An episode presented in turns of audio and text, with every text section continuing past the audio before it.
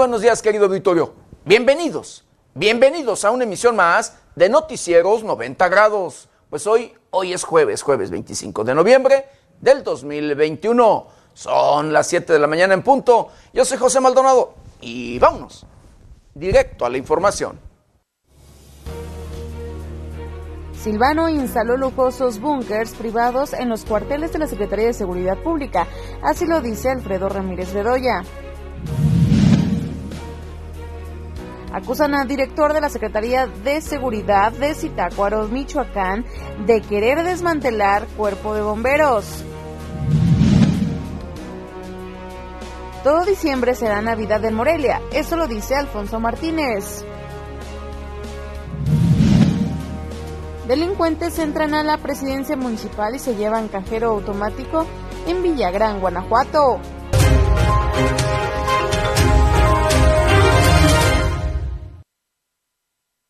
Bienvenidos, bienvenidos a una emisión más de Noticieros 90 grados. Pues sí, hoy es jueves, jueves 26 de noviembre del 2021. 26 días. Digo, perdón, ya me estoy adelantando con un día. Ya, ya quiero que sea 26, 25. 25 días. 25 días de este, el onceavo y penúltimo mes de este año difícil, de este año complicado, de este año preocupante. Difícil, complicado y preocupante en todos, pero en todos los sentidos.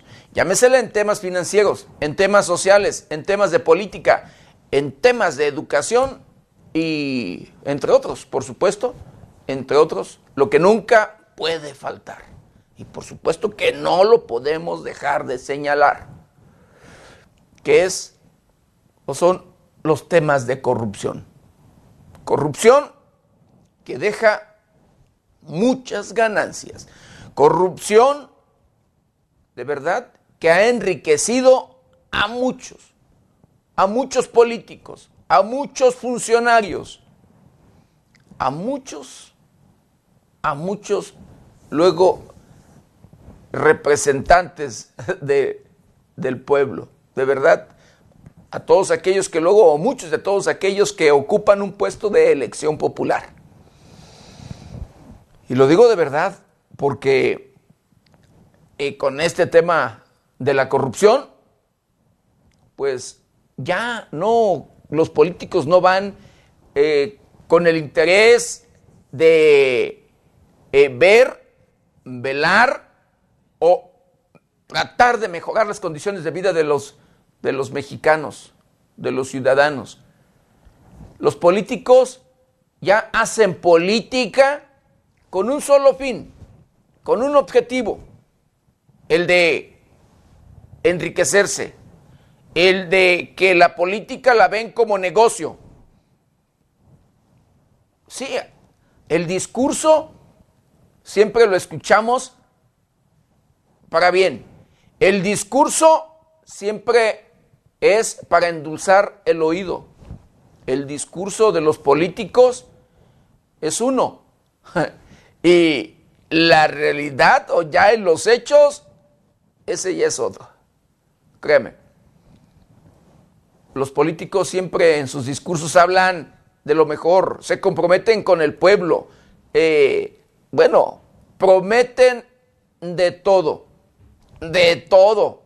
Hay hasta por allí chistes, querido auditorio, de, yo creo que los conoce, lo es, chistes de que dicen los políticos, les voy a construir un puente. Y los los mismos pues, habitantes luego dicen, puente, pero si ni río tenemos. Bueno, dice, les voy a hacer también un río. No, los compromisos de los políticos son unos, de verdad. El tema es que cumplan. Nunca, nunca luego cumplen. Hablan de acabar con el tema de corrupción. Hablan de mejorar en todos los aspectos, hablando del tema agrícola. Y lo voy a, lo voy a citar ahorita un tema. Recuerdo en la administración de Silvano Aureoles Conejo, cuando inició precisamente eh, en su gobierno, este se comprometió a mejorar las condiciones de vida de todos los agricultores, de todos los campesinos, de mejorar el campo, la agricultura en el estado de Michoacán. Recuerdo eh, los compromisos del el gobernador de Veracruz. Recuerdo compromisos del el gobernador de Zacatecas, pero hablando en particular del estado de Michoacán, de Silvano Aureoles Conejo. Él hizo y tenía por ahí un programa, que lo recordará, el programa de A Toda Máquina. A Toda Máquina, que era el buscar, otorgar, financiar, apoyar a los agricultores, apoyar a los campesinos con tractores. Y se comprometió a dar a los michoacanos mil tractores al año. Mil tractores al año. Es un programa en el que tenía que ser, eh, aportar cada quien, en este caso, eh, su parte. Era tripartita, pues. El gobierno federal una parte, el gobierno de Michoacán otra parte y el interesado, el agricultor, tenía que también aportar lo suyo. Así como usted lo escucha a los agricultores, aquellos agricultores interesados y que soñaban, por supuesto, con tener un tractor, hicieron un esfuerzo. A ellos les quitaron, les pidieron su entrada. Hicieron un esfuerzo para eh, conseguir y dar su partecita que les correspondía. Que, que estamos hablando de miles de pesos, de verdad. Así les pidieron a miles de michoacanos. ¿Y sabe qué? Nunca llegó su tractor. Nunca les dieron tractor. No hubo tractor. Hubo, sí hubo eh, tractores para muchos, para varios. Pero ¿sabe quiénes fueron los principales beneficiados? ¿Quiénes fueron los principales beneficiarios de este programa? Los amigos, los compadres, los allegados de Silvano Aureoles Conejo, que incluso el programa decía un tractor por agricultor un tractor por familia o agricultor. Pero en la realidad, en la realidad allí los beneficiados, los amigos, los compadres y demás tenían tractores hasta para los hijos. Y recuerdo claro este tema. Hubo algunos agricultores, repito, incluso terratenientes, así como usted lo escucha, que llegaron a tener obtener tractores para el hijo, la hija, el yerno eh, y demás. ¿Sí? Hasta cuando menos cinco tractores. Pero bueno, este programa defraudó a los necesitados. Con este programa Silvano Aureoles Conejo le quitó al campesino, al verdadero campesino, al verdadero y, necesitado agricultor, porque los defraudaron, le vuelvo a repetir. No entregó ni siquiera los mil tractores en el primer año. Si no me equivoco, fueron cerca de 600 tractores los que se entregaron en la administración de Silvano Aureoles Conejo. Pero, ¿sabe qué? Allí viene otro problema en este tema. El gobierno federal puso su parte, el agricultor puso la suya. Sí. Y el gobierno del estado de Michoacán no pagó los tractores o no pagaba los tractores. Y recuerdo claro, se llevaron años las empresas, ¿sí? Las empresas proveedoras de los tractores para que les pagaran. Y eso después de que tuvieron que pegar el grito ante los medios de comunicación por este tema, la falta de pago de el gobierno de Michoacán a estas empresas. Así como usted lo escucha, se llevaron años. El programa se llevó a cabo en el primer año, cuando el compromiso era toda su administración, los seis años, mil por año. Eh, y de los del primer año, ni siquiera, repito, los pagó en su momento a las empresas. Y el gobierno federal puso en tiempo su parte. Los, los propios beneficiarios, por supuesto, hicieron lo, lo, mismo, hicieron lo propio. Pagaron lo que les correspondía. Y no, Silvano no pagó a las empresas. Así como usted lo escucha, le vuelvo a repetir, tuvieron que salir las empresas a pegar el grito. Tuvieron que denunciar este hecho para que por allí agilizaran, buscaran la forma de cómo pagar.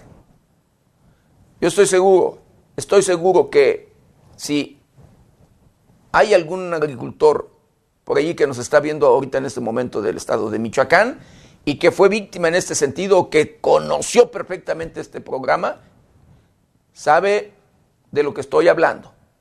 Que incluso a muchos les vendían un folio que para que así fueran beneficiarios, para que alcanzaran supuestamente el tractor o un tractor.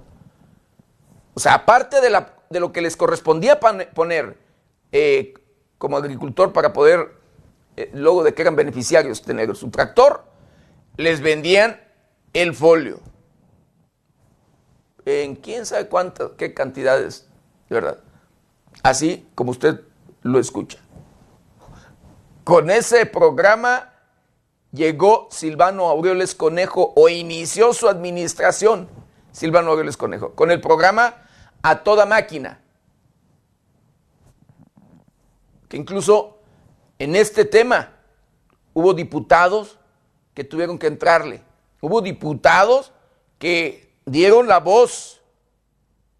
También hicieron eco en este asunto porque muchos agricultores estaban siendo afectados luego de que las empresas de los tractores lo que estaban haciendo es queriendo recoger o quitarles las máquinas o los tractores a los agricultores. Así, se los querían quitar. Imagínense, cuando ellos pusieron su parte, cuando ellos cumplieron y las empresas se los querían quitar y obviamente las empresas con justa razón. Si no les habían pagado el tractor, tenían que buscar la forma de recuperar lo suyo. Así, así fue la administración de Silvano Aureoles Conejo con este tema de a toda máquina, uno de los programas donde pues comenzó desde el inicio, escuche usted, a defraudar a los michoacanos con este programa, pero también lo hizo con el sector educativo, con las con beca, este programa de becas de beca futuro. También allí le metió mano, también allí en este programa hizo de las suyas, defraudó y dejó a miles, a miles de estudiantes que les comenzó, los anotó, hicieron listas, hicieron, bueno, de todo. Y a algunos les dio eh, beca, comenzó a beneficiarlos en sí, pero en el camino se las quitó. Posteriormente desapareció. Y sí, había las listas. Y sí, hubo el compromiso de Silvano y del propio gobierno de que en toda su administración los estudiantes de escasos recursos, aquellos que cumplieran eh, con los requisitos, serían beneficiarios de este programa. Allí también hubo fraude, entre muchos otros temas.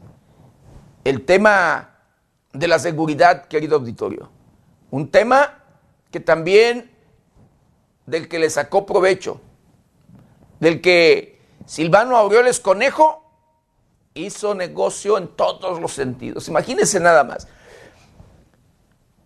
El propio gobierno del estado de Michoacán de la actual administración, encabezada por Alfredo Ramírez Bedoya, ha hecho varias denuncias, las ha hecho públicas, pero yo no sé si se está investigando y si, las denuncias se están haciendo ante los órganos correspondientes.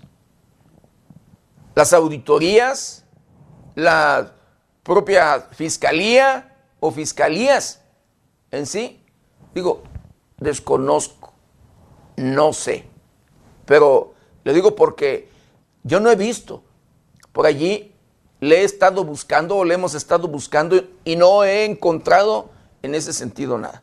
El gobernador del estado de Michoacán ha dado a conocer los, eh, valga las irregularidades que ha encontrado, pero así no es el tema.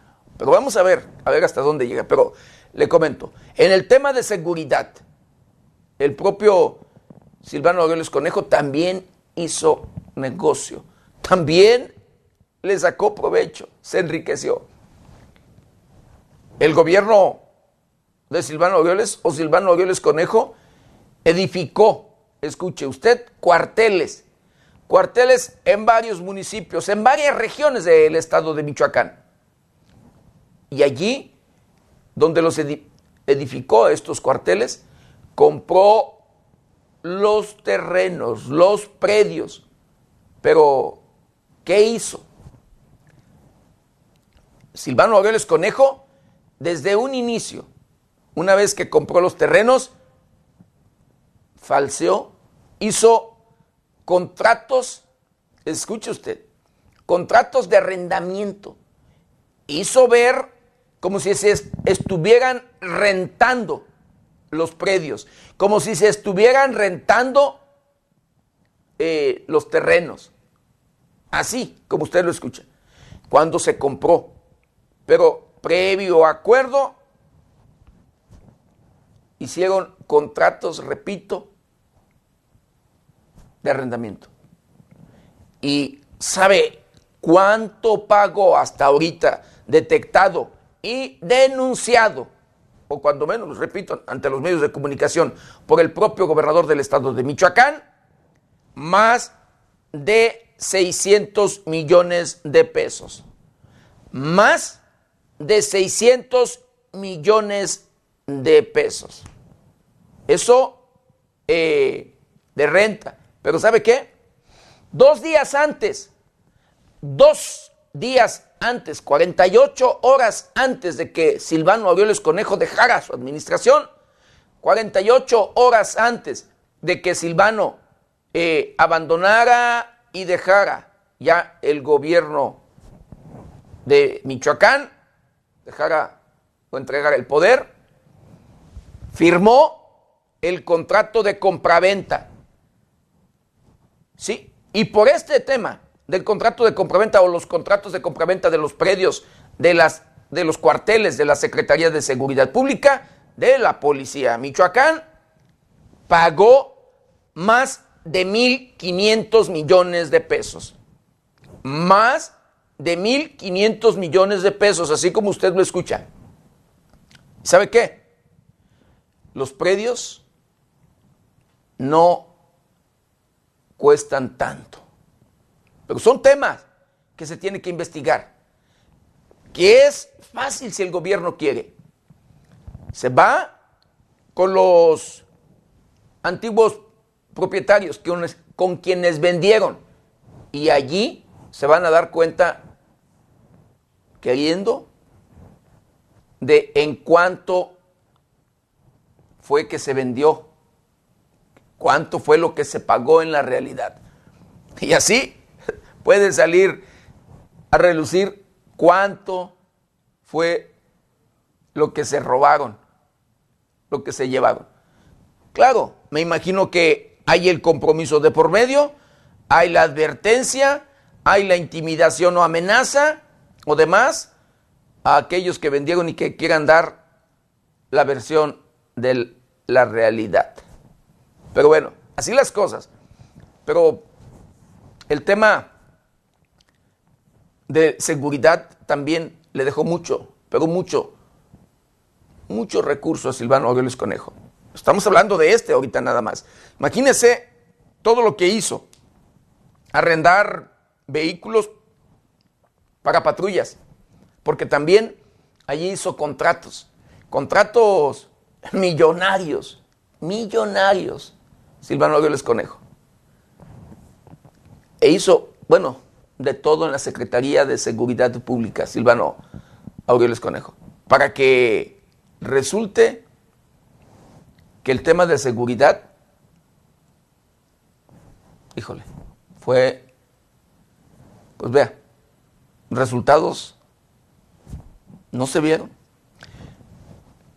Se invirtió, se gastó, claro, justificando para llevárselo, llevarse el dinero. Pero en la administración de Silvano Aureoles Conejo se instalaron más de 14 grupos criminales 14 grupos, más de 14 grupos criminales que eh, llevan a cabo prácticas delictivas como son la extorsión, el secuestro, violación de mujeres, asesinatos, despojo de sus propiedades, ¿sí? le quitan eh, su patrimonio, el, que luego los corren, los desplazan de sus lugares de origen. Todas esas prácticas, inseguridad e inseguridad, homicidios constantemente. Y por estos temas de inseguridad, muchos negocios, muchas empresas luego han tenido que abandonar los lugares, o, ¿sí? los municipios o incluso el estado de Michoacán. Hablando de municipios, en el municipio de Cualcomán, eh, el Bancomer, este, este banco, dio a conocer que por el tema de inseguridad retiran su sucursal de Cualcomán. Así, retiran la sucursal de Bancomer de Cualcomán por este tema de inseguridad. Imagínese usted lo que está pasando en el estado de Michoacán. Hay quienes pegan el grito y dicen, y, están criticando, señalando, hablando eh, y demás de la actual administración. Lleva casi dos meses. Digo yo, todavía, salvo su respetable opinión, querido auditorio, pero yo todavía les doy el beneficio de la duda, van comenzando. El tema de inseguridad viene de años atrás toda la administración de Silvano Aguiles Conejo, le vuelvo a repetir que les permitieron instalarse más de 14 grupos criminales y que nunca, nunca se vio que combatieran a la delincuencia. Pero bueno, así, así las cosas. El tema es de que en la actual administración, sí, está, se va el banco, Vancomer de Cualcomán.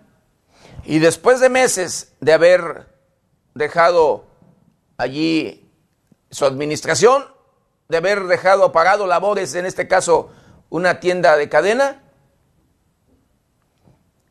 Aurrera de Tepalcatepec reactiva sus actividades, pero también con la advertencia de que si el tema de inseguridad continúa, se van definitivamente de la región de Tierra Caliente del estado de Michoacán. Así las cosas, triste y lamentablemente, pero bueno, una, una realidad. Y bueno, vamos a hacer un recorrido, un recorrido por el portal de noticias más importante. Y en esta mañana se enfrentan delincuentes y autoridades en el estado de Morelos. Mueren dos criminales y cinco agentes resultan heridos. Apuñalan a un hombre en Celaya, Guanajuato, este otro estado que lamentablemente da mucho de qué hablar en el tema de inseguridad. El DIP Zitácuaro entrega 50 apoyos a personas con discapacidad.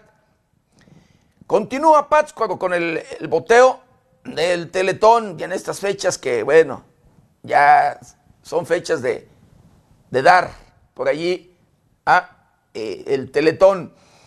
Asesinan a una persona en puesto de hamburguesas en Morelia, Michoacán. Morelia, la capital del estado de Michoacán, que ocupa el tercer lugar en temas de inseguridad del estado de Michoacán. De los 113 municipios que tiene la geografía michoacana, Morelia ocupa el tercer lugar. Uruapan, el segundo lugar. Y Zamora, primer lugar. Pero Zamora y Uruapan están dentro de, las 50 ciudades más inseguras del mundo, querido auditorio, no de nuestro país. 50 ciudades más inseguras del mundo, así como usted lo escucha. Recibe Julio Arriola a empresarios michoacanos en Pátzcuaro, Michoacán. Transporte público de Michoacán y Ayuntamiento de Morelia suman fuerzas para recuperar el orden de la ciudad. Diputada federal exhorta al gobierno de Michoacán a aplazar reemplacamiento. Bueno, ese es un tema también que, que ha dado mucho, pero mucho de qué hablar. Silvano y todos sus funcionarios, todos los funcionarios que tuvo en su gabinete, vaciaron las arcas, dejaron en ceros Hubo cuentas que dejaron en 300 pesos, 600 pesos, así como usted lo escucha. El gobierno de Silvano Aureoles Conejo, con todos sus funcionarios, el más corrupto en la historia de Michoacán, de verdad. Y así como usted lo escucha, un gobierno tiene que buscar alternativas en un determinado momento para obtener ingresos. Y una de ellas, la propuesta de propio eh, Alfredo Ramírez Bedoya, pues es el reemplacamiento para comenzar a obtener ingresos en momentos difíciles, en momentos críticos en todos los sentidos, porque el tema sanitario de este enemigo mundial, de este coronavirus, de esta pandemia de la SARS-CoV-2, pues ha dejado en bancarrota a muchas familias y que todavía sigue causando daños. Pero bueno, estas, estas y otras noticias las encuentra en el portal de noticias 90grados.com.mx. ¿Y ahora qué le parece? Lo invito a que me acompañe a ver juntos un día como hoy.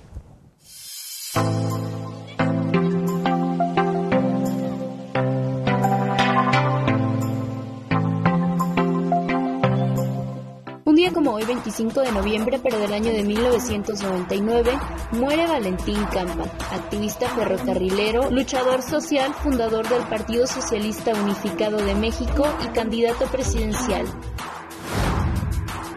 Fue en el año 2000 cuando la Asamblea General de la ONU designa el 25 de noviembre como el Día Internacional de la Eliminación de la Violencia contra la Mujer, invitando a gobiernos, organizaciones internacionales y a la ONG a tomar cartas en el asunto y coordinar actividades que eleven la conciencia pública en cuanto a la eliminación de todas las formas de violencia contra las mujeres.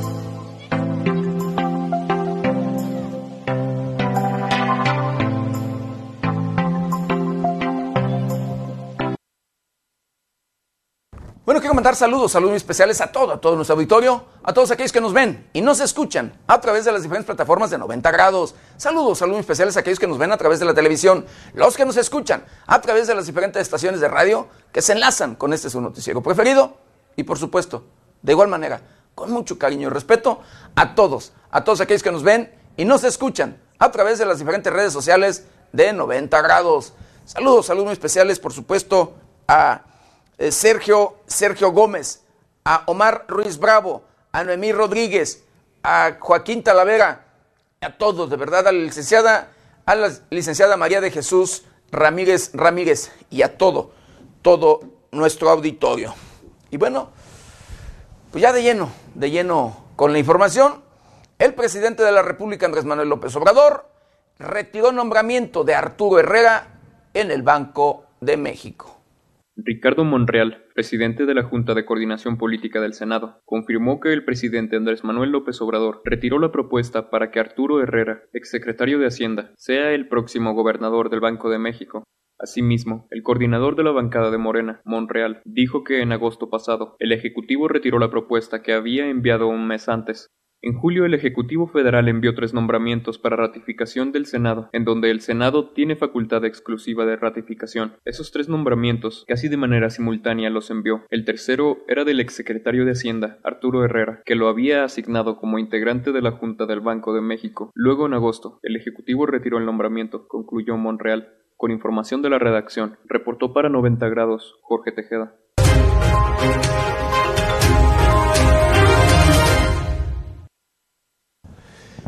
Llega a su, a su nivel más alto en 20 años. La inflación en México, sí en nuestro país, aumenta el 7.5% en el mes de noviembre. De acuerdo con lo señalado por el Instituto Nacional de Estadística y Geografía, el Índice Nacional de Precios al Consumidor se aceleró y registró una variación anual del 7.5% en la primera quincena de noviembre, su mayor nivel en 20 años. Asimismo, la inflación se habría visto impulsada debido a que el programa de tarifas eléctricas terminó su periodo de vigencia durante noviembre, por otro lado, el índice registró su nivel más alto desde la segunda mitad de abril del 2001, cuando se ubicó en el 7.08% a tasa anual. Cabe señalar que la inflación se encuentra por 17 quincenas consecutivas por encima del rango objetivo fijado por el Banco de México, 3%, más menos un punto porcentual. Con información de la redacción, reportó para 90 grados Jorge Tejeda.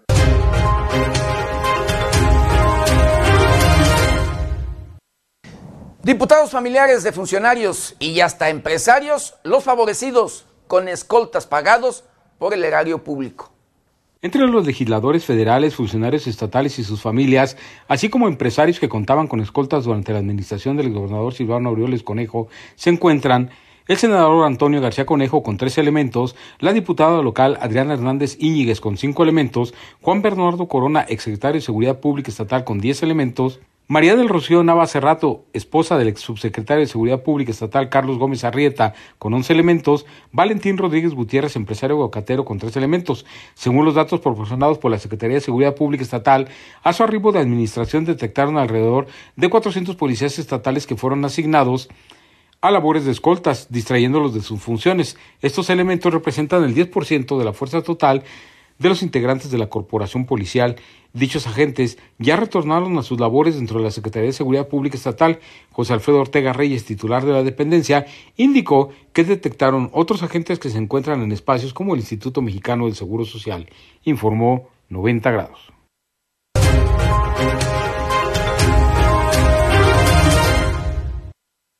Imagínese usted, así como usted lo escucha. Escoltas todo mundo los amigos o compadres y demás del gobernador Silvano Aureoles Conejo, escoltas. Bueno, hay quienes son señalados de criminales, de delincuentes y disfrazados de empresarios que traían escoltas. Así como usted lo escucha. Bueno, como también hubo funcionarios dentro del gabinete de Silvano Aureoles Conejo que también criminales, delincuentes, no se les puede llamar de otra manera, luego después que incluso se vaciaron las arcas del el gobierno, de verdad, y de todas, de todas las dependencias. No hubo una dependencia que dejaran algo, porque hasta las televisiones se llevaron que había que correspondían al gobierno del estado, sillas, los baños, se llevó Silvano hasta gimnasio y, y baño, créame, cuando se robó y tiene para haber comprado nuevo o demás. Pero bueno, se llevó hasta el gimnasio de, de casa de gobierno. Y hablando de Silvano, Silvano Aurelio Conejo, ex gobernador del estado de Michoacán, instaló lujosos búnkers, ¿sí? En, en este, los cuarteles de la, sí, que edificó en los diferentes lugares del estado de Michoacán, las diferentes regiones. Así como usted lo escucha. Estos lugares que edificó y que hizo negocio disfrazando primero, luego que compró los terrenos como si los estuviera rentando. Sí, pagó más de 600 millones de pesos como renta. Y 48 horas antes de irse, firmaron ahora un contrato de compraventa por más de 1.500 millones de pesos. Pues bueno, en los cuarteles instaló búnkers para, ahí para cuando él llegara o visitara en la región tener dónde llegar, pero búnkers de verdad, blindados y demás en todos los sentidos.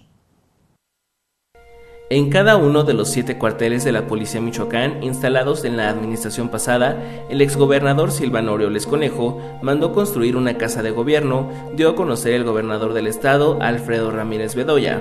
En conferencia de prensa, Bedoya señaló que cada casa de gobierno tiene una recámara principal y dos recámaras adicionales amuebladas, palapa, asador, paredes y ventanas que están completamente blindadas, a diferencia de las paredes de los cuarteles que son algunas de plástico Cabe destacar que estas casas destinadas para que Aureoles Conejo pasara la noche cuando estuviera de visita en los municipios y o en los cuarteles están ubicadas justo al lado del helipuerto de cada cuartel.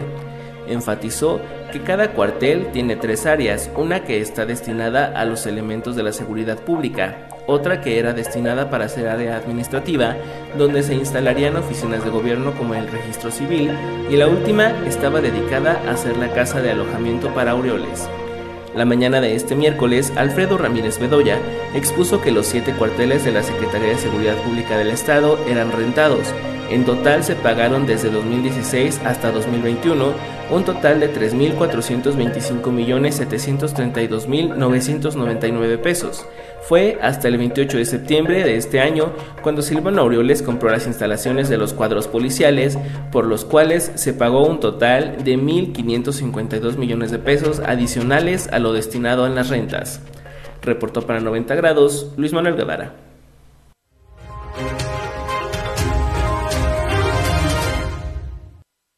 Sí, así como, como le decía, se aprovechó, robó, hizo, híjole, fue un funcionario, un gobernador, de verdad, de verdad, querido auditorio, el peor, el peor en la historia del estado de Michoacán. Y les permitió, les dio luz verde a todos sus, todos sus funcionarios del gabinete para que de igual manera hicieran su agosto. Y ahí está la propia coordinadora de comunicación social, entre otros, por supuesto, imagínense, que no tenía ni dónde vivir. Y lo digo con conocimiento de causa, de verdad. No tenía ni dónde vivir al inicio de su administración. Traía problemas económicos. Ahora vive en una zona exclusiva como muchos, el resto de funcionarios de su gabinete, en una zona exclusiva de la capital del estado de Michoacán y en una propiedad que se presume con un valor aproximado o superior a los 14 millones de pesos. Así, aunque por acá ya escuchó la palabra seguramente que, que por allí dijeron, pero así, como usted lo escucha. Y así, una propiedad allí anda arriba de los 4 millones de pesos, pero cuando no se tiene, cuando luego no se tiene, híjole, se agarran y quieren tener de todo, como lo, Silvano cumpliendo sus sueños, los caballos, los ranchos y demás, así todos sus funcionarios cumpliendo sueños. Pero bueno, lo que le, comentaba con este robo que hizo Silvano Vélez Conejo con el tema de la edificación de los cuarteles, las rentas que allí de manera ficticia hizo, hizo contratos y demás que estaban rentando. Más de 600 millones de pesos pagó Silvano, precisamente, supuestamente por renta de los predios de los cuarteles. El exgobernador Silvano Aureoles Conejo llegó a pagar 610 millones 575 mil 34 pesos por concepto de arrendamiento y mantenimiento del cuartel de la Secretaría de Seguridad Pública, ubicado en la ciudad de Lázaro Cárdenas, denunció el gobernador Alfredo Ramírez Bedoya. En conferencia de prensa, Bedoya informó que Aureoles mantuvo contratos de arrendamiento con la empresa inmobiliaria DIF SADCB, misma que se encargó de la remodelación del Centro de Convenciones de Morelia. Sin embargo, esta empresa aún no era propietaria de los predios de los cuarteles cuando estos fueron inaugurados. Por arrendamiento se pagaron 452.141.364 pesos por el cuartel de Apatzingán,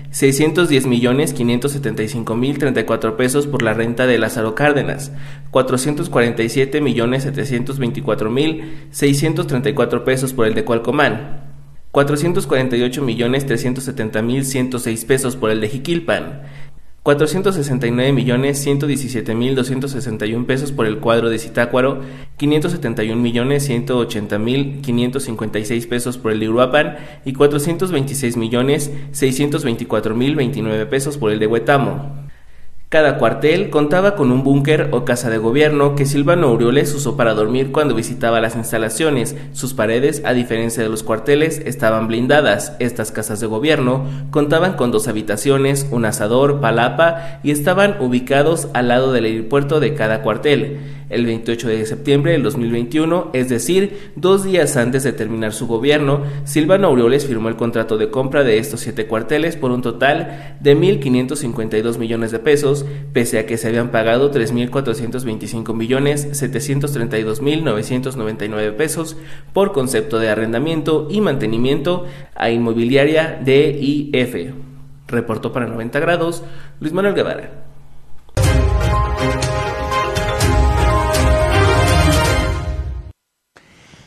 Así como usted lo escucha, imagínese nada más el negocio que hizo en todos los sectores, en todos los sectores de verdad. Eh, los que más eh, tienen el recurso, los que más tienen presupuesto, por supuesto, es el de seguridad, es el de salud, entre otros. Educación. En educación hasta vendían así, se vendía a discreción o a diestra y siniestra, como luego se dice popularmente, por allí las plazas. Como usted lo escucha.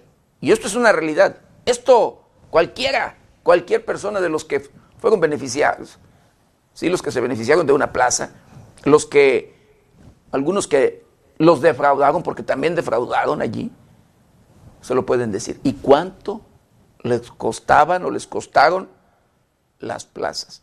Esto independientemente de el desvío de recursos, de la justificación de recursos. Pero bueno, así las cosas. Bueno, y hablando del tema de seguridad, por allí un diputado, eh, diputado Paco Guacuz, eh, sí, Francisco Guacuz, diputado federal, pues no sé quién lo hizo enojar, no sé por qué lo hicieron enojar, pero comenzó y empezó a, pedir por allí la renuncia del secretario de Seguridad Pública del Estado de Michoacán. Eh, y pues este, el secretario reacciona, él contesta y dice, no renunciará porque tiene la voluntad. Luego de que el diputado federal Francisco Guacuz pidió la renuncia del secretario de Seguridad Pública en Michoacán, José Alfredo Ortega Reyes, el titular de la dependencia aseguró que no contempla prescindir del cargo, pues tiene voluntad para ejercerlo. En conferencia de prensa, Ortega Reyes señaló que no está pensando en renunciar, sino que él continúa con la voluntad de cumplir la misión de restaurar la paz en el Estado. La voluntad no se mide solamente con capacidad, la voluntad se mide con institucionalismo, con nacionalismo, con fuerza, con lealtad, agregó. Aseguró que hay tránsito libre entre Apatzingán, Buenavista y Tepalcatepec desde el 9 de octubre, por lo que invitó a los medios de comunicación a realizar un recorrido por la zona para confirmar esta declaración.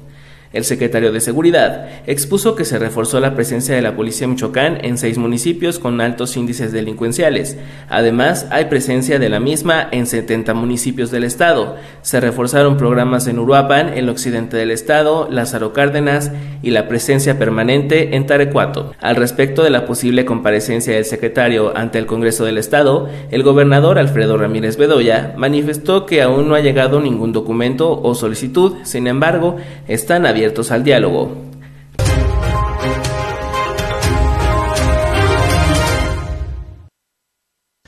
Bueno, el gobernador del estado de Michoacán, Alfredo Ramírez Bedoya, reconoce que no hay condiciones para que visite la Tierra Caliente. Gobernador de Michoacán, Alfredo Ramírez Bedoya, reconoció que por el momento no existen condiciones para que visite la región Tierra Caliente o Sierra Costa, debido a la lucha por el territorio entre grupos antagónicos. Señaló que la última vez que un gobernador visitó Aguililla, las cosas no salieron como se esperaba. Bedoya aseguró que su administración no tiene nada que demostrar, sino que se tiene que atender a la población, visite o no la región. Puntualizó que no va a asistir únicamente para tomarse una fotografía. No vamos a ir por un tema de písale y corre, no, declaró. Asimismo, enfatizó que su posible visita podría complicar las cosas de la misma manera que sucedió cuando el exgobernador Silvano Aureoles Conejo visitó Aguililla, donde el exmandatario agredió a un profesor en la plaza pública del municipio. Ramírez Bedoya recalcó que en localidades como Aguililla continúan los trabajos interinstitucionales mandatados por el presidente de la República, Andrés Manuel López Obrador, con personal de la Secretaría de la Defensa Nacional, Guardia Nacional y Secretaría del Bienestar Federal. Finalmente, Alfredo Ramírez Bedoya afirmó que hay planes de visitar la región de Tierra Caliente antes de que termine el año. Actualmente, municipios de la Tierra Caliente y Sierra Costa viven bajo el asedio de grupos del crimen organizado con caminos y carreteras cerradas, personas desplazadas y localidades que se han quedado sin habitantes debido a la violencia que se vive en el territorio. Reportó para 90 grados Luis Manuel Guevara.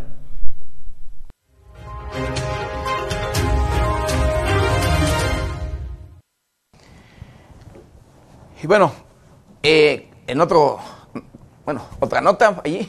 Acusan al director de Seguridad Pública de Zitácuaro, fíjense nada más este tema allí, eh, de Michoacán, del Zitácuaro allá, del de Michoacán, que quiere desmantelar el cuerpo de bomberos. Autoridades del cuerpo de bomberos de este municipio acusan actos de intimidación, amenazas, humillaciones e incluso al grado de querer desaparecer la corporación por parte del director de seguridad pública, Carlos Chico Álvarez. En rueda de prensa, los comandantes de la corporación, acompañados de elementos y su abogado, dieron a conocer las condiciones adversas en las que vienen trabajando actualmente desde la llegada de Chico Álvarez. Autoridades de bomberos aseveraron que actualmente se encuentran en total descoordinación con seguridad pública, ya que no llevan a cabo operativos en conjunto como se hacían antes. Asimismo, tachan a Carlos Chico de ser una persona grosera, altanera y prepotente, por lo que temen por la integridad de los elementos del cuerpo de bomberos. Con base en lo anterior, el representante legal de la corporación, Joel Vera, presentará una denuncia penal ante las autoridades correspondientes. Con información de la redacción, reportó para 90 grados Jorge Tejeda.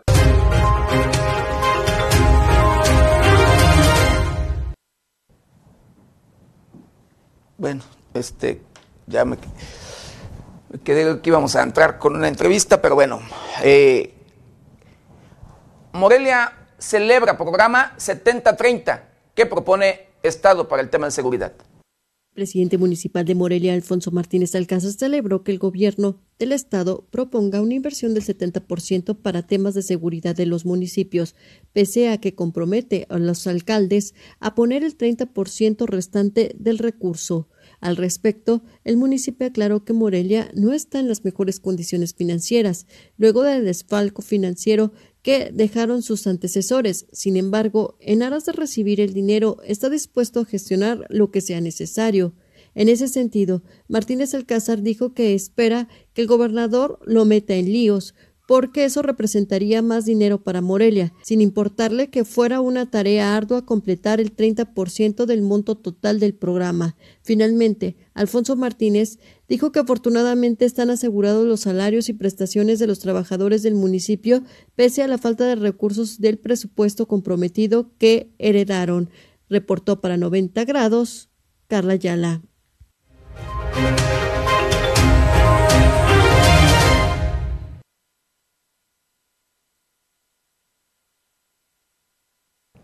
Yo le quiero agradecer, agradecer eh, el día de hoy a José Luis Montañez Espinosa, exdirector eh, eh, este, del Instituto de Director, fue director, y primero fue secretaría y luego después dirección, ahí la cambiaron, del Instituto de Ciencia, Tecnología e Innovación del Estado de Michoacán. Fue secretario, él también ocupó también este lugar como secretario y fue el primero y único, primero y único secretario de este, de este lugar, pues posteriormente lo hicieron dirección dirección de, repito, Instituto de Ciencia, Tecnología e Innovación del Estado de Michoacán. José Luis, buen día, bienvenido. Hola, Pepe, gracias por la invitación. Aquí estamos a la orden. Sí, gracias. Como siempre. Oye, hablando de temas de, eh, valga en este caso, de ciencia y tecnología e innovación, ¿qué fue lo que dejaste tú como eh, valga positivo en todos los sentidos, en este sentido de, de este instituto de la administración de Silvano Veros Conejo, digo, eh, la administración más corrupta en el estado de Michoacán, bueno, la historia del estado de Michoacán. Yo respeto tu opinión, eh, por supuesto no la comparto, ¿no? yo creo que hubo cosas muy buenas, positivas, importantes dentro de la administración de Silvano Aureoles. ¿Como cuál me puedes mencionar buena? Pues yo te podría hablar, por ejemplo, del sector en el que nosotros estuvimos. Consolidamos un sector de ciencia y tecnología que prácticamente era inexistente en el Estado. ¿no? Una de las grandes quejas de los investigadores, de los académicos, de las instituciones, es que todos los apoyos se consolidaban exclusivamente en una institución, que era la Universidad Michoacana cuando nosotros llegamos, diversificamos los apoyos y generamos una política de inclusión, de apertura, de consolidación del sector de ciencia y tecnología. Eh, constituimos el sistema estatal de ciencia, tecnología e innovación. Convertimos el Congreso Estatal, lo que era un Congreso local, estatal de ciencia y tecnología, en el único Congreso Nacional de Ciencia y Tecnología, que por cierto hace unos días acaba de celebrar su decimosexta edición del, del Congreso. Eh, nosotros eh, creamos en esta administración el Innovation Fest, el Festival de Innovación, que es también un evento nacional e internacional único en, su género en el país y que este año celebró ya su cuarta edición. Nosotros en la administración de Silvano Orioles pudimos consolidar el programa de lectura científica para que llegaran todos estos libros de ciencia. estás hablando de lo que hiciste tú, obviamente. Sí, por supuesto. Y, pero es que tú ahorita defendías, defendiste a Silvano Aureoles Conejo, dices que hablas de lo mejor. Digo, no sé si sea el caso. Yo, yo reconozco lo que, lo que se hizo en ese sentido, en ciencia y tecnología, que incluso yo sé que tuvo poco recurso, que ni siquiera se no, no, no, se le destinaba recurso a lo que realmente se le tiene que destinar, como en este caso pues ciencia y tecnología. Pero lo, lo, defiendes, o sea, lo, defendiste algo allí.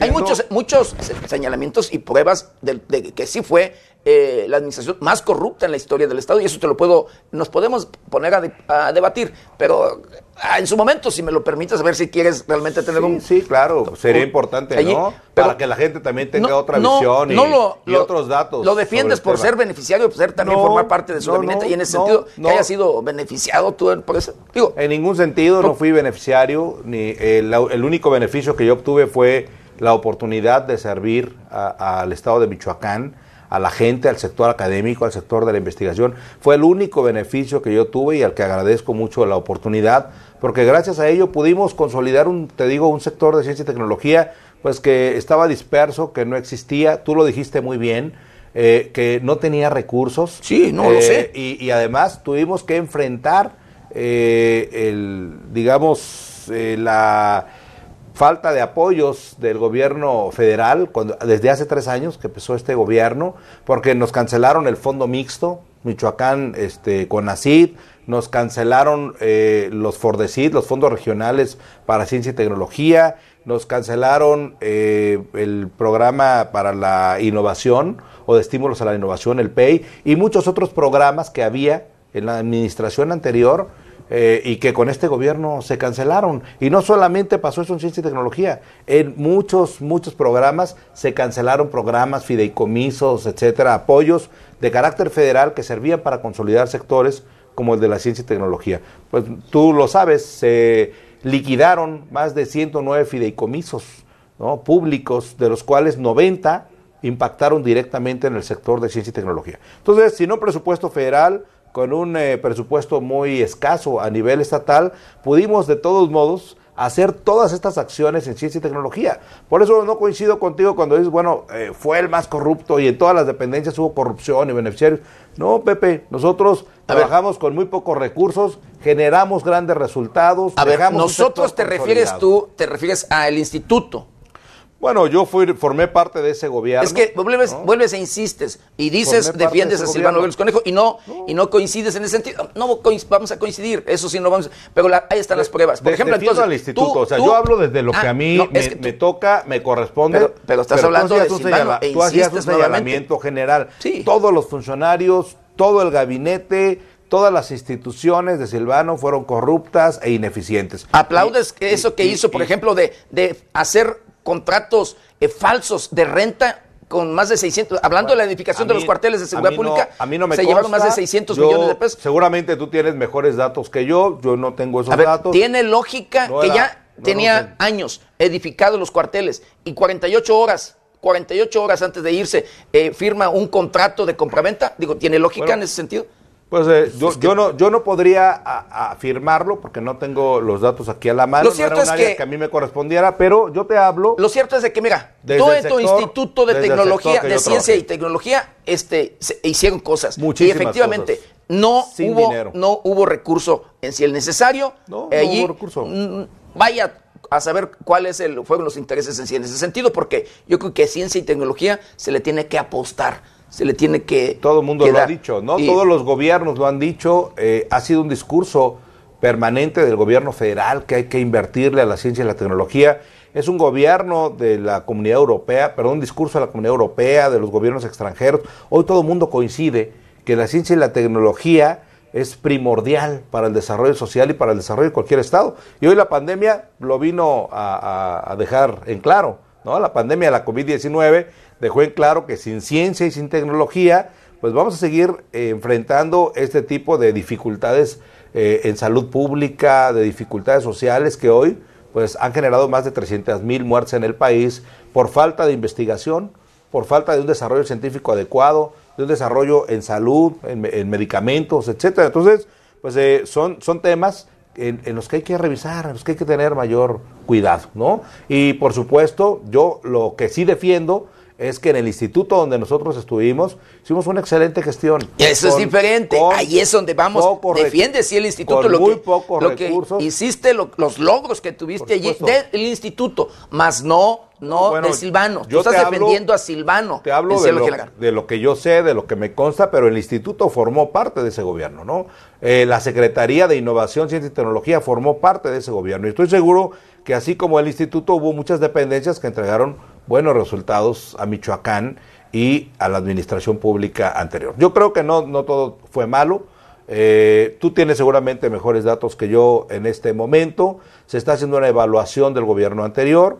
Respeto la opinión, por supuesto, de los medios de comunicación, del gobierno actual, de quienes han hecho estos señalamientos tan fuertes. Eh, que por cierto, bueno, pues hay que tener cuidado, ¿no? Porque ahí en ese gobierno hay eh, funcionarios que formaron parte de la administración de que Silvano ahora Aureoles están a- y que ahora son funcionarios. ¿no? que formaron parte de esa corrupción o de esa administración que tú señalas y, y también hay exgobernadores que en su momento fueron señalados también fuertemente. Entonces hay que tener cuidado de lo que se habla, de lo que se dice, porque no va a hacer que se vayan a salpicar, ¿no? Y por un A lado... ver, yo No, no, no tú. Digo. No, no, me refiero a quienes formaron eh, parte en Ah, su ok, momento de esos gobiernos y hoy Digo, si no, forman para seguir parte allí buscándole, del- rascándole del gobierno actual. Eh, y entonces, pues yo digo que, que cuando se habla de, de esa manera, pues se tiene que tener la cola muy corta, ¿no? Para tener la lengua larga. Pero yo creo que es importante que se haga una evaluación muy objetiva, Pepe, muy objetiva, porque no, no todo fue malo. Es decir, a veces los medios de comunicación A ver. o, o a veces A ver, yo- algunos analistas políticos exageran la nota. Yo estoy O sea, no lo ¿me digo estás por ti. diciendo que yo exagero la No, nota? no, por no ejemplo? lo- no, no lo digo yo, por Yo ti. me dedico No lo a, digo- a la investigación. Digo, si lo no estás lo diciendo, digo- lo estás diciendo en este espacio. No lo digo por ti, seguramente diciendo en tú este espacio. mejores, te repito, mejores elementos que yo. No vengo a defender a nadie. si a esa vamos, me dedico la- al tema de la investigación. Si ahí lo vamos, ahorita que estás señalando eso, ¿No? tú seguramente estás o te sientes beneficiado porque fuiste apoyado por el propio Silvano Aureoles Conejo. Tan, tan, tan solo no tú fui. siendo funcionario, siendo el, el- el- el- el titular del Instituto de Ciencia y Tecnología, estuviste haciendo eh, proselitismo eh, para cuando cuando este Toño García Conejo fue candidato. Y te lo puedo demostrar con, pruebas. Pues, eh, no, no fue así. Eh, fue en una ocasión. A todos los, a todos los, los este, tus empleados y demás, no, estuviste ahí buscando. No, no fue así. no fue así. Yo me dediqué exclusivamente a hacer lo que me correspondía en mi Los medios de comunicación nos dedicamos a informar. Habemos, medios de comunicación y esto que, tú comentas, por cierto, nos conducimos con ética y profesionalismo y que nunca cambiaremos y yo, nuestra, y yo respeto mucho línea editorial allí. tu opinión la respeto, este, no la comparto, pero la respeto, por supuesto, eres un periodista serio, profesional. Eh, esto que tú comentas de Toño fue un evento político del partido que se hizo en un día no laborable, no, En un día no, laborable. Yo te lo comenté eh, porque sí me, que yo podía eso que dices, mis derechos políticos, pero que, fue un evento del partido al que fui invitado, pues ahí, ahí estuve como nos invitaron en algunas otras ocasiones en mis tiempos libres. ¿Qué se necesita? A ver, tú ya con la experiencia de el, hasta, estando al frente del Instituto de Ciencia y Tecnología, ¿qué se necesita para que realmente esto funcione? El, obviamente se necesita recurso, obviamente se necesita el interés, se necesita el apostarle, pero ¿qué es lo que realmente eh, estratégicamente se necesita para sacar adelante eh, al país pues en este tema? Yo digo que y en particular el Estado de Michoacán. Primero, voluntad política, Pepe mucha voluntad política para apostarle a un sector como la ciencia y la tecnología que es prioritario en el Estado. Segundo, cumplir la ley, porque la propia ley de ciencia y tecnología ¿Se necesita reformar? ¿Hay que, reformar? No, no, cumplirla. Cumplirla. Cumplirla, porque la ley eh, general de ciencia y tecnología señala que debe de aportársela al menos el 1% del Producto Interno Bruto al desarrollo de la ciencia y la tecnología. Y en el caso del Estado de Michoacán se señala que al menos el 1% del presupuesto de egresos del Estado, el 1%, que corresponderían algo así como a 600, 700 millones de pesos en este momento, deben ser destinados al sector de la ciencia y tecnología, que no se ha cumplido, ningún gobierno lo ha cumplido, ni los anteriores, ni el actual, ojalá este gobierno tuviera la voluntad política de hacerlo. La ciencia y la tecnología ocupa recursos, ocupa voluntad política, ocupa fortalecer las instituciones de investigación, las instituciones académicas, el sector eh, educativo, el sector de, los investigadores, el sistema estatal de ciencia y tecnología, el sistema de investigación, etcétera. Es decir, se ocupa eh, trabajo, voluntad política y, por supuesto, recursos para fortalecer a una institución como el ICTI, a, a un programa de ciencia y tecnología como el que existe en el Estado, a un PECITI ¿no? a nivel federal, que pues por supuesto ha, ha, estado muy debilitado por falta de apoyos institucionales. Aunque no lo he dicho muchas veces, lo dije hace algunos años, lo digo hoy, no es solo responsabilidad pública, no solo responsabilidad de gobierno. El tema de la ciencia y tecnología es responsabilidad de todo el mundo, de los empresarios, de los académicos, de los investigadores, de los tecnólogos particulares, de los municipios, de la federación, del Estado, de todo el mundo. Todo el mundo estamos obligados a incrementar esos fondos y esos recursos que en ciencia y tecnología deben apostarle a temas como el de la salud, como las nuevas tecnologías de la educación aplicadas a, los programas académicos, a la educación, las nuevas, eh, las nuevas tecnologías de información y comunicación, como al tema del medio ambiente, como al tema de las enfermedades que hoy están aquejando. Pero el principal interesado tiene que ser el gobierno. Por supuesto, bueno, son temas que impactan en muchos programas y sectores públicos, pero, pero que también eh, pues benefician en gran parte a la iniciativa privada porque hoy la iniciativa privada debe transitar a ese modelo que se llama economía del conocimiento y hoy o a la economía digital. Las nuevas empresas, tú lo, lo tienes aquí en tu estudio, en, me decías al inicio que, parte de lo que salpicó pues, Silvano Aureles Conejo. Pues yo lo decía en broma, pero, pero la verdad es que te felicito. Ah, ay, pensé que la verdad decía así. Que yo lo decía en broma, pero te felicito. Se ve que, que, has progresado mucho, se ve ya un estudio muy consolidado, muy tecnologizado, y es parte de lo que las empresas tienen que ir haciendo. Así como tú lo hiciste en una empresa de comunicación o de medios de comunicación, pues hoy todas las empresas están obligadas a transitar hacia la era de la tecnología, la digitalización, los medios electrónicos, etcétera, porque hoy los nuevos mercados, los nuevos mercados eh, de bienes y servicios en el mundo, pues están regidos por las nuevas tecnologías y los productos y servicios que ofrece la innovación, ¿no? Y, bueno, te agradezco de verdad este espacio. Eh, que, me permitas señalar que hubo grandes aportaciones en el sector de ciencia y tecnología. Te decía yo en el programa de lectura científica. Yo mi reconocimiento, te lo voy a decir porque hiciste, hiciste muchas cosas que no se, que no se hacían, y lo digo de verdad allí, pero no por ello voy a dejar de señalar la corrupción, no voy a dejar de señalar lo que hay y que hubo eh, en la administración de Silvano López Conejo y que, repito, es hasta ahorita la administración más corrupta en la historia del Estado de Michoacán. Lo repito y así.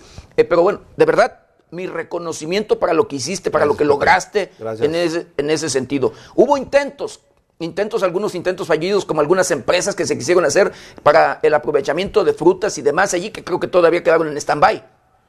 Eh, bueno, eh, hubo proyectos importantes que se siguen operando. por ejemplo, el proyecto del mango, que se inició con el SIDAM y en donde se iba a involucrar a algunos productores de la región de Tierra Caliente para pues transformar la materia del ¿Qué pasó ahí? No, no conozco ahorita, yo tengo ya alrededor de 9, 10 meses que no estoy al frente no, No, no, sí, pero mientras estuviste al frente. mientras estuvimos, se creó una planta piloto.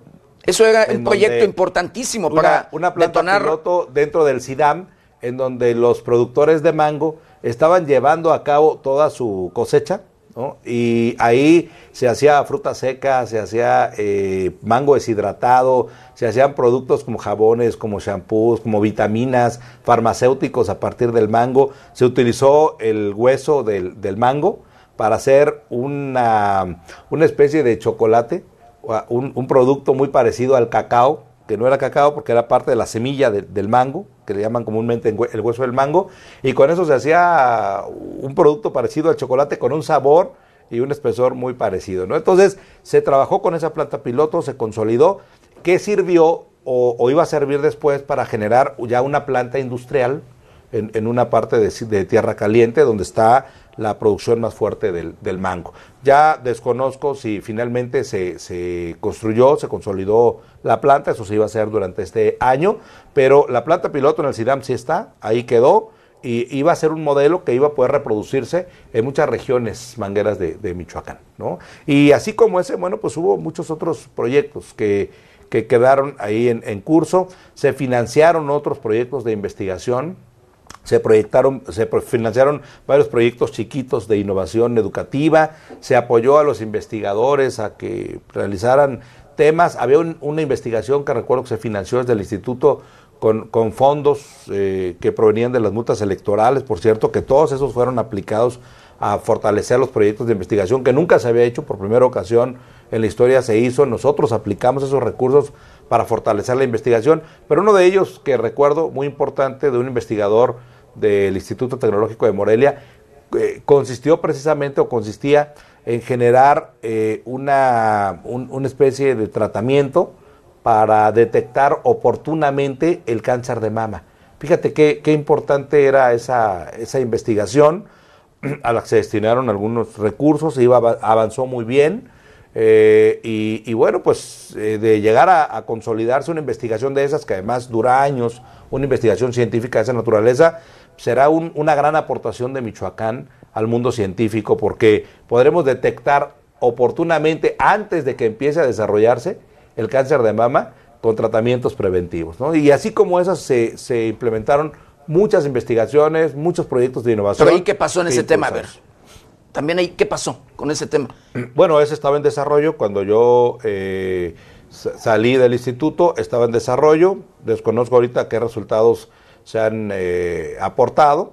Eh, seguramente tú podrás eh, entrevistar al, investigador. No, no, es que sí, eso, es... daremos los datos con mucho gusto, o a la directora, seguramente a la actual directora general del ICTI, a, la bióloga Piedad Trujillo, que seguramente ellos tendrán datos más recientes de cómo, de cómo ha avanzado esa investigación, que es, para mí era muy, muy importante porque además fue una investigación que en donde se dieron recursos a Michoacán, pero también se, se gestionaron por parte del investigador recursos de instituciones públicas, de, del IMSS y de, de, la Secretaría de Salud Federal y otras instituciones, porque era un, un proyecto que iba a impactar a, nivel nacional.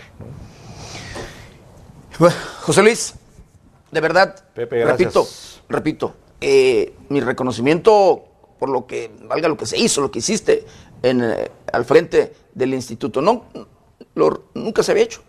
Nunca no, se había hecho. Yo que recuerde algo así como lo que se logró, lamentablemente con poco recurso, lamentablemente, como bien lo acabas de señalar, el- los buenos proyectos eh, de investigación y demás, hablando de ciencia y tecnología, luego se dejan en el olvido. A veces, eh, bueno, ahí están eh, este, los científicos o los estudiantes, porque muchos luego son estudiantes y desde que están estudiando ya traen un cerebro, pero súper desarrollado en ese sentido.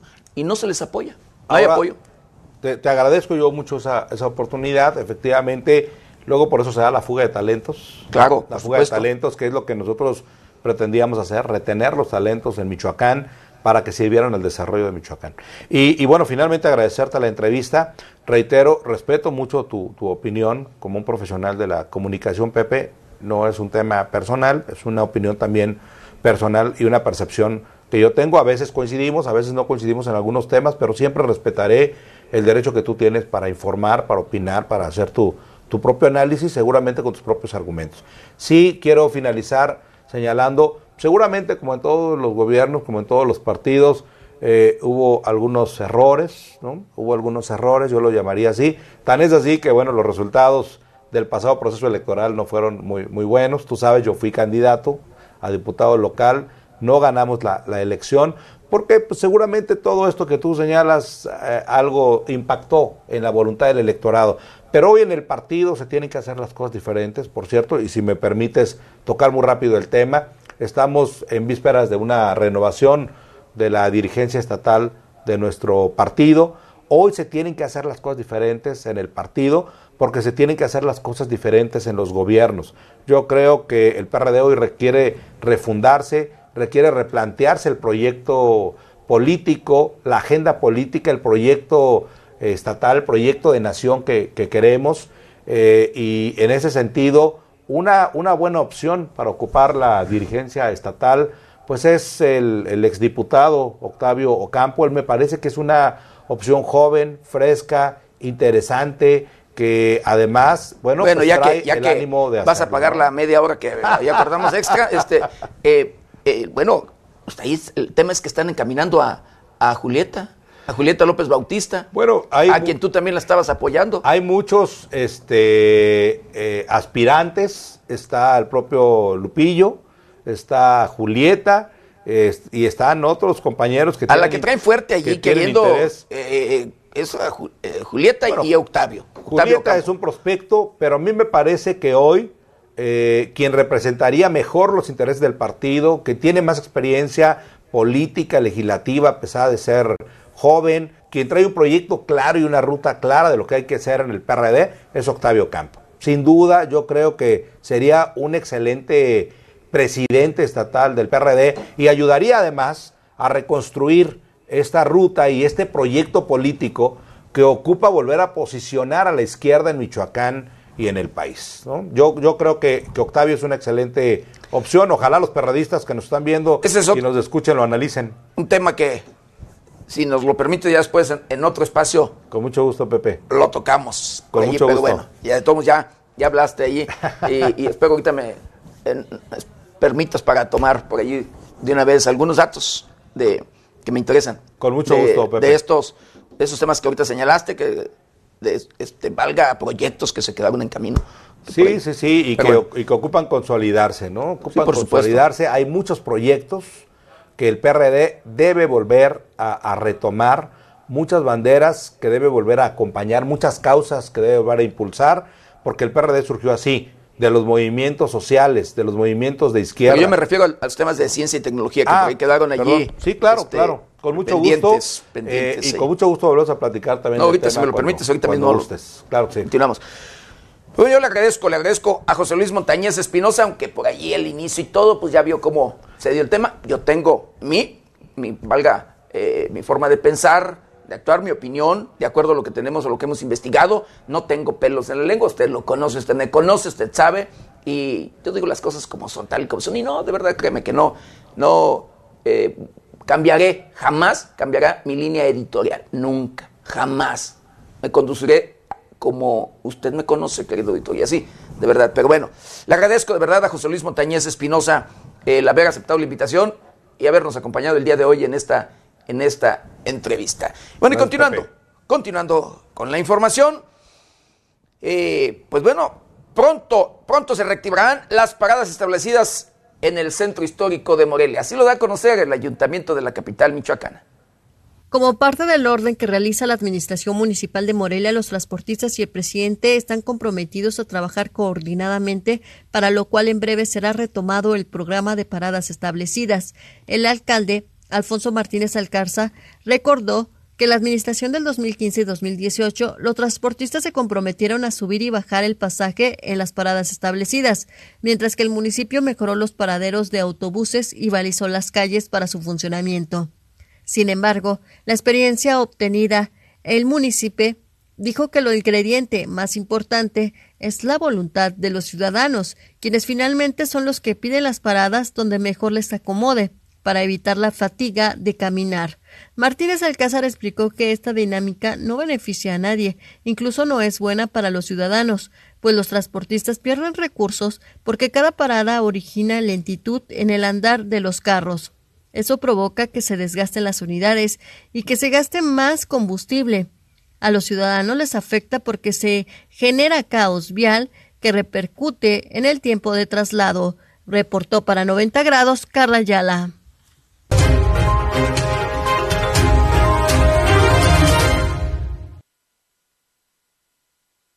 Bueno, y escuche usted, en Querétaro se llevó a cabo un evento de Navidad y de este evento denuncian fraude.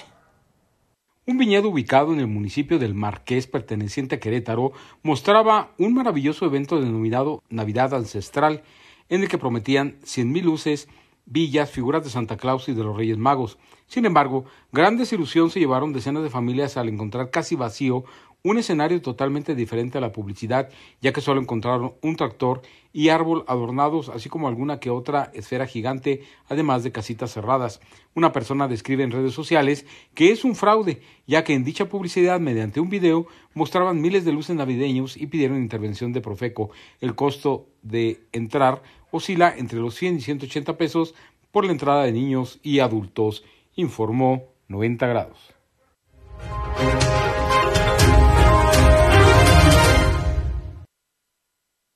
Bueno, y el, el tema sanitario, híjole, preocupante en todos, pero en todos los sentidos. Escuche usted, hablando de esta enfermedad que, híjole, que preocupa al resto de mexicanos, hablando en particular de, nuestro país, del tema de la diabetes. Hasta un 25% de los diabéticos pueden presentar lesiones, eh, valga, lesiones en los pies. Así lo da a conocer el doctor Rodrigo Garza Herrera. Rodrigo Garza Herrera, especialista en angiología, cirugía vascular y director quirúrgico del Centro Multidisciplinario Healthy Steps, señaló la importancia de tomar medidas precautorias cuando se padece diabetes, pues informó que hasta uno de cada cuatro de los afectados por dicha enfermedad pueden presentar lesiones en los pies. Garza Herrera mencionó que el principal problema con el que se enfrentan las personas que sufren pie diabético es que si no se tratan a tiempo, este puede agravarse, trayendo consigo riesgo de amputación o inclusive la muerte. El médico especialista señala que aunque no hay datos de la población michoacana que vive con diabetes, se estima que en el país una de cada 15 a 20 personas tiene esta enfermedad. Además, aproximadamente un 50% de quienes desarrollan pie diabético registran daño a los nervios y el resto en circulación. Aunque el pie de atleta suele ser asociado con afecciones que se encuentran en un alto grado de avance, Rodrigo Garza señaló que las pequeñas lesiones, como una cortadura o llaga, desencadenan en el paciente esta condición. Por estas razones, hizo una invitación a los ciudadanos a mantener hábitos más saludables, además de asistir a revisiones periódicas con el médico, con las cuales pueda detectarse cualquier afectación y evitar llegar a los extremos. Las afirmaciones hechas por Garza Herrera fueron dadas tras la presentación de la ponencia Cómo la diabetes afecta mi circulación, la cual fue realizada en el marco del Día Mundial del Diabetes. Con información de Manuel Heredia, reportó para 90 grados Jorge Tejeda.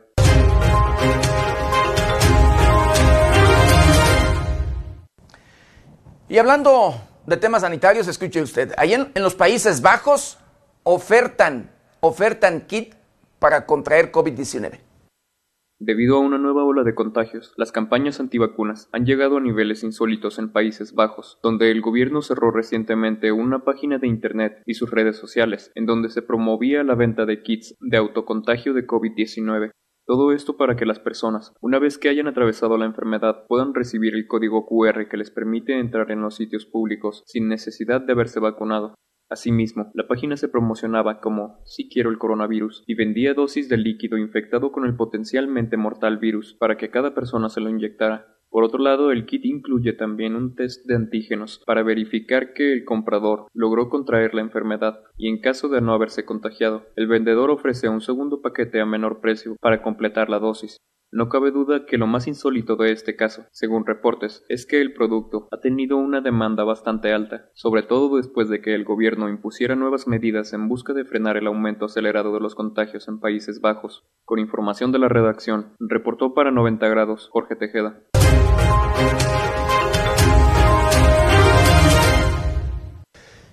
Y hablando de temas de inseguridad, escuche usted, querido Vitorio, Zamora y Morelia, la capital del estado de Michoacán, son los municipios, ah, sí, los municipios más, con mayor número de feminicidios en el estado de Michoacán. De acuerdo con la Comisión Ejecutiva Estatal de Atención a Víctimas del Estado de Michoacán, Morelia, Tarímbaro, Zamora y Jacona son los municipios que presentan un mayor número de homicidios en contra de las mujeres. Así lo señaló la diputada Laura Ivón Pantoja Abascal. De sus datos señaló que Morelia y Tarímbaro concentran el 42% de los asuntos registrados por la comisión, mientras que Zamora y Jacona tienen el 31% de ellos. La diputada que este jueves en sesión del Congreso del Estado presentará un posicionamiento respecto al Día Internacional contra la Violencia de Género, que se conmemora el 25 de noviembre, precisó que del total de atenciones en materia de asuntos atendidos en el ámbito de responsabilidad de la Comisión del 2018 a la fecha fueron 26.720 víctimas, de las cuales 12.533 son mujeres además de que las vinculaciones por violencia familiar incrementó un 314% del 2019 al 2020 y un 160% del 2020 a lo que va del año. Expuso que un dato realmente preocupante es el registro de 33 casos de homicidios en contra de niños y adolescentes. De estos solamente se tienen 10 casos concluidos, 9 en etapa de juicio oral y 13 en etapa de investigación. Informó para 90 grados Amanda Bautista Rodríguez.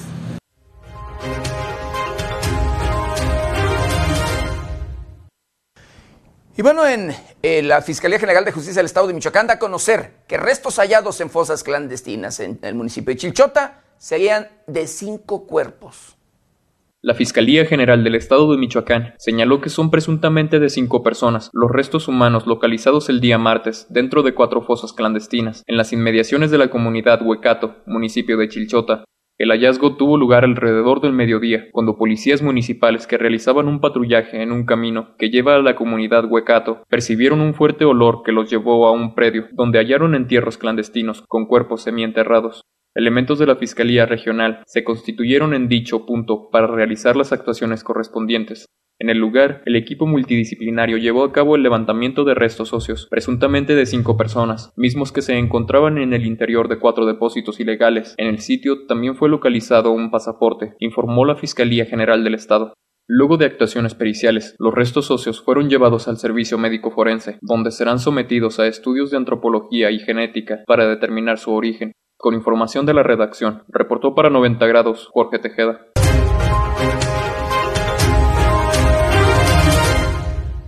Y hablando allí del municipio de Chilchota, en este municipio, el día de ayer se enfrentaron se enfrentan a balazos policías y civiles, lo que deja eh, como resultado a un agente herido y dos detenidos. Civiles armados se enfrentaron a balazos a policías municipales de Chilchota en las inmediaciones de este municipio con Cotija, resultando herido un agente. Hay dos detenidos. Los hechos se registraron horas después de que en esa misma demarcación agentes municipales hallaran cuatro fosas clandestinas con restos, presumiblemente de cinco personas. La agresión tuvo lugar cuando los agentes se desplazaban por inmediaciones de la comunidad Ayumba, limítrofe con el municipio de Cotija, siendo atacados a balazos por civiles armados que se desplazaban en dos motocicletas. En el ataque, un agente resultó herido, siendo auxiliado por compañeros y auxiliado para que recibiera atención médica. Policías de Cotija, estatales y soldados de la Guardia Nacional se unieron al operativo para dar con los agresores, deteniendo dos sujetos que se desplazaban en motocicletas. Los sospechosos fueron puestos a disposición de la autoridad correspondiente, mientras que el policía herido se reporta estable. Con información de la redacción, reportó para 90 grados Jorge Tejeda.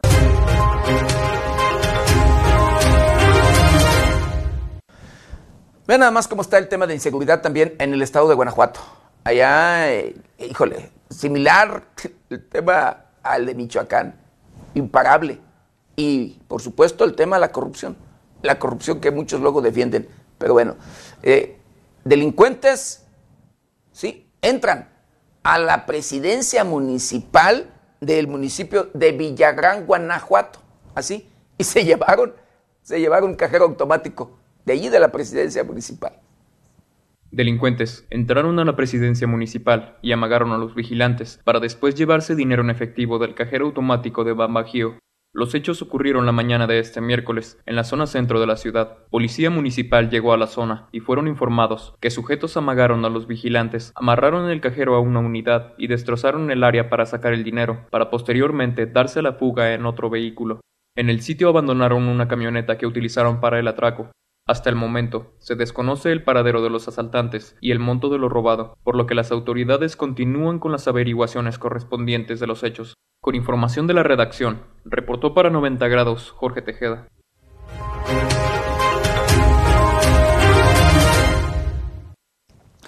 Bueno, quiero mandar saludos, saludos especiales a Omar Ruiz Bravo, a Noemí Rodríguez, eh, agradecer con mucho cariño y respeto el comentario de Noemí Rodríguez. Dice, y luego dice, se quejan que no hay elementos, qué poca. Saludos a Mario Videgaray, dice, ¿por qué no dices de, que de los escoltas que tienes asignados tú también? Me dice, Mario Rodríguez. Yo espero que Mario, perdón, Mario Rodríguez, Mario Videgaray, espero que Mario Videgaray no sea uno de los que me mandan mensajes, me amenazan de muerte y demás. Digo, espero que no pertenezca a ningún, a ningún cártel, a ningún grupo. Yo, mis respetos en todos los sentidos. Y no sé si Mario Videgaray me pague escoltas. Digo, de verdad, también ahí lo digo con respeto. Gracias, mi querido Mario, por preocuparte por, por válgame, integridad y demás. digo, lo digo con respeto. Son constantemente las amenazas y demás en todos los sentidos. Desconozco si Mario Videgaray esté atrás de esto o que pertenezca a algún cártel, algún grupo criminal. Eh, Saludos a Caballero Jaguar, agradezco también con mucho cariño y respeto su comentario. Dice, buen día, don José. Supongo entonces que también las patrullas son rentadas. Sí, así es. Las patrullas son rentadas. El resto de patrullas, así fue, como Silvano Aureoles Conejo hizo eh, estos, eh, valga, contratos eh, de arrendamiento. y bueno, le agradezco a Rosa Antillana y también con mucho cariño y respeto su comentario. Dice, le contesta a este Mario Videgaray, le agradezco de verdad, pero bueno, dice, dice, ay, no invente, por Dios, y sí, dice que es, dice, y sí, si es que acaso tiene, pues es porque arriesga su vida con su labor diaria que hace al tener su noticiero tan honesto y transparente. Y al fin, dice, al fin de cuentas, si tiene o no tiene, es tema que no es ni ni de su inconveniencia, ni, ni mía, ni de nadie más. Le agradezco de verdad con mucho cariño y respeto el comentario de Ro Santillán. Saludos a Noemí Rodríguez, dice, dice, si Ortega tiene voluntad, si, si Ortega tiene voluntad, dice, pero dejó a todos los, los mandos chilangos. Le agradezco de verdad también ahí el comentario de Noemí Rodríguez. Y luego dice, y no tiene, no tiene una estrategia. Saludos, luego ahí contesta a Mario Villaragay, Mario, Mario Videgaray a Rosantillán, dice, Rosantillán se ríe, dice, qué inocente o ignorante mujer. Bueno, agradezco de verdad el comentario allí de Mario Videgaray. Noemí Rodríguez, un saludo muy especial, dice Dios, Dios por siempre, dice que quieren quitar a los, bomberos, dice si son, son más humanos e inteligentes que muchos mandos. Pues sí, lamentablemente en Zitácuaro se eh, registró allí un conflicto serio donde pues quieren por allí desaparecer a los bomberos. Dijo, bueno, es preocupante, pero espero que no. No sé así, digo, porque el presidente municipal día de ayer ya reaccionó y dijo que todo el apoyo a los bomberos. Vamos a, darle seguimiento puntual, por supuesto, a este tema, porque no puede ser posible que, que luego de que salvan vidas y constantemente allá en Zitácuaro, bomberos de este municipio hacen labores, híjole, de verdad, bueno, incansables, diario, todo el día eh, ayudando, apoyando en todos los sentidos, incendios, accidentes, y demás, en todos los aspectos. Por allá, nuestro reconocimiento, por cierto, a todos los bomberos de allá de Zitácuaro y todos los bomberos de nuestro país en todos los sentidos. Saludos, saludos muy especiales. Saludos a, Rodolfo Rodolfo Fuentes, agradecer con mucho cariño y respeto su comentario. Dice saludos, San José, desde San José, California. Saludos hasta California, por supuesto. Noemí Rodríguez se ríe y luego dice, ese funcionario sí es cínico. Se vuelve a reír, dice, ahora resulta que sí hicieron y no robaron. Bueno, le agradezco con mucho cariño y respeto el comentario de Noemí, de Noemí Rodríguez. Le mando un saludo muy especial a Semei Verdía, el ex líder de los autodefensas en, en la costa michoacana. Y le agradezco con mucho cariño y respeto su comentario. Dice, qué tristeza lo que dice el gobernador, que hoy, hoy no hay condiciones de visitar la sierra, dice la Sierra Costa, pero como cuando, cuando ocupaba el voto de, dice, de los de esa región, sí pudo ir, y hoy, hoy ya siendo gobernador no puede, dice, no puede, dice, ¿o acaso tiene algo que, que ocultar? Dice, es vergonzoso oír que no, que no puede oír, que no puede ir. Dice, saludos, licenciado, eh, buen día. Pues bueno, el comentario de Semei Verdía ex líder de los autodefensas en la costa michoacana. Noemí Rodríguez dice, claro, todos, todos los del gobierno anterior son rateros, prepotentes y muy, muy incapaces. Le agradezco el comentario. También le mando saludos especiales a Lorenzo Blanco Salgado. Y de igual manera, con mucho cariño y respeto, y agradezco su, comentario. Dice, y lo que robó, ¿dónde ganó? Dice, lo que robó, eh, ¿dónde ganó? Que no defienda a esa rata. Dice, las pruebas todo el mundo las vemos. Dice, lo más que, dice, los que defienden los que defienden a Silvano. Menos, menos los que defienden a Silvano. Bueno, bueno. Saludos a Noemí. Y le agradezco también con mucho cariño y respeto a Noemí Rodríguez. Su comentario dice, se ríe, luego dice, qué señor tan, tan incompetente. Dice, y hay que investigarlo a él. Bueno, y luego dice, pues no, no que el PRD eh, le iban a quitar el registro. Bueno, eh, está, yo lo he dicho, pues está en agonía el PRD. Todavía eh, no se lo han quitado porque les sirvió esta alianza que hicieron entre el PRI, PAN, PRD para sumar por allí eh, votos y le alcanzó, todavía le alcanzó para continuar con su registro. Así que sigue todavía, existe todavía eh, como partido registrado el PRD, pero está en agonía, le fue muy mal, muy mal en, estos, en estas elecciones recientes pasadas. Y bueno, pues, pues hemos llegado. Hemos llegado al final de una emisión más de Noticieros 90 grados. No sin antes quiero agradecer infinitamente a todo, a todo nuestro auditorio el que nos ayuden. Nos ayuden a compartir para llegar a todos los rincones del planeta.